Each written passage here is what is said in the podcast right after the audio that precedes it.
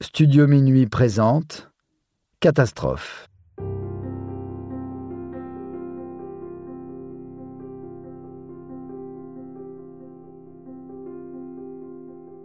La catastrophe de Bhopal.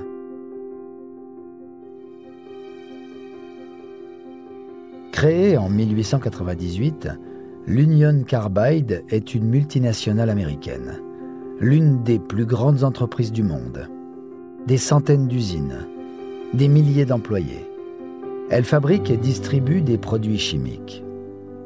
Dans les années 1960 et 1970, la multinationale affirme travailler à concevoir des pesticides qui permettront des récoltes pour nourrir les affamés du monde entier. Une véritable révolution verte. l'Union Carbide s'est installée à Bhopal en 1980 afin de faire profiter l'Inde du savoir-faire américain. Il s'agit de conquérir le marché indien avec un produit phare, le C20. C'est un très puissant insecticide issu de l'isocyanate de méthyle ou MIC. C'est un composé extrêmement toxique, l'un des plus dangereux jamais conçus par la chimie industrielle. On l'appelle aussi dynamite liquide. Il est produit sur place, à Bhopal. Il est volatile et fatal en cas d'inhalation. L'installation de ce fleuron de l'industrie chimique est une aubaine pour Bhopal, où la plus grande partie de la population vit dans la misère. Du travail et des salaires bien plus élevés que partout ailleurs dans le pays. Que demander de plus? Les gens affluent de partout pour travailler et les bidonvilles se multiplient autour de l'usine. La population et la plupart des employés ignorent la toxicité des produits manipulés. Ils pensent qu'ils fabriquent des médicaments pour les plantes. Le rêve américain ne fait cependant pas rêver tous les paysans indiens qui boudent le C20. L'usine de Bhopal est rapidement déficitaire. Il faut donc réduire les coûts de fonctionnement on licencie un tiers du personnel qualifié et on ralentit la production. Les équipements de sécurité ne sont dès lors plus entretenus et les contrôles sont moins fréquents. Les personnes de l'unité chargées du MIC se résument désormais à un seul agent préposé à la salle de contrôle. En mai 1982, une équipe américaine de l'Union Carbide mène un audit et relève une centaine d'entorses aux règles de fonctionnement et de sécurité, autant sur l'équipement manquant, mal agencé et mal entretenu, que sur le personnel, insuffisamment formé et manquant de rigueur.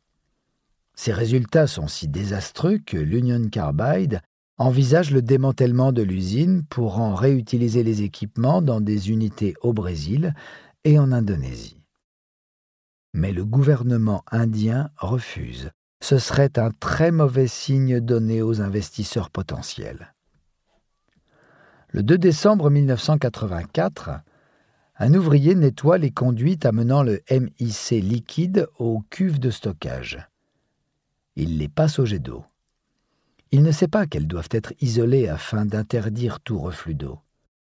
Les conduites mal entretenues fuient et le MIC se trouve en contact avec l'eau. La température s'élève rapidement. Le système de refroidissement est éteint. Il se répand alors alentour une odeur de chou bouilli, caractéristique du MIC. Une équipe de sécurité est envoyée pour localiser la fuite, tandis que la température à l'intérieur de la cuve continue à monter. Le liquide se transforme rapidement un gaz mortel.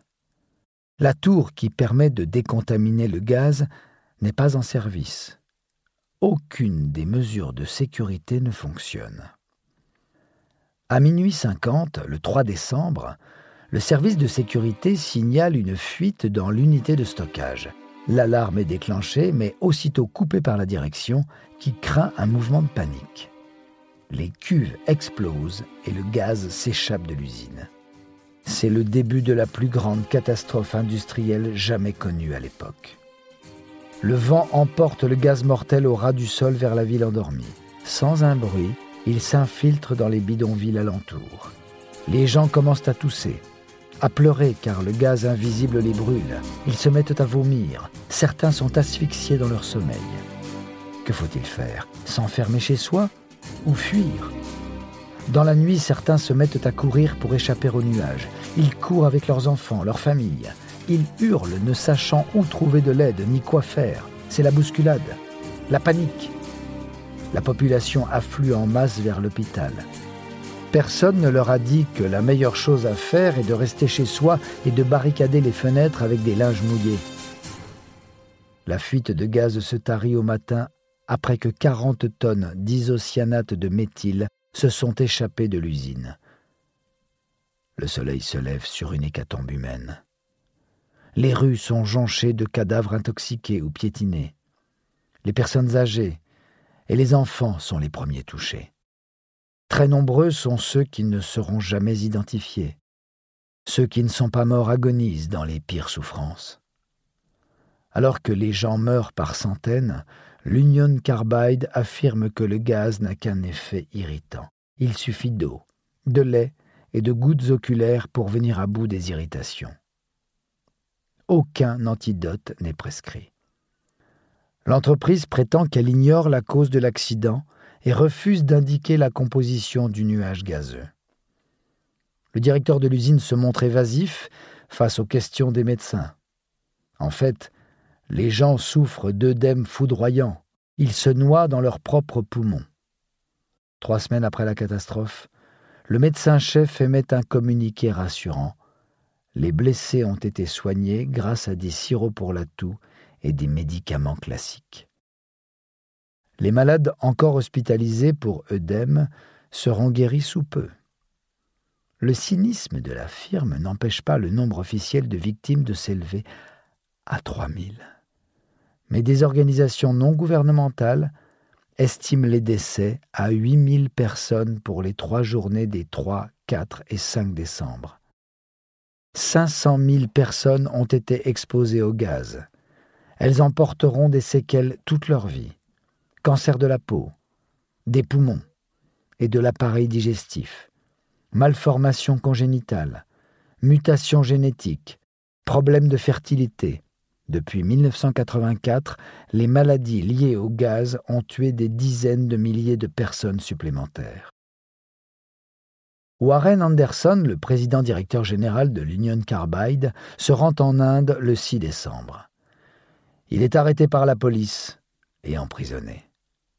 Libéré sous caution, il quitte immédiatement le pays.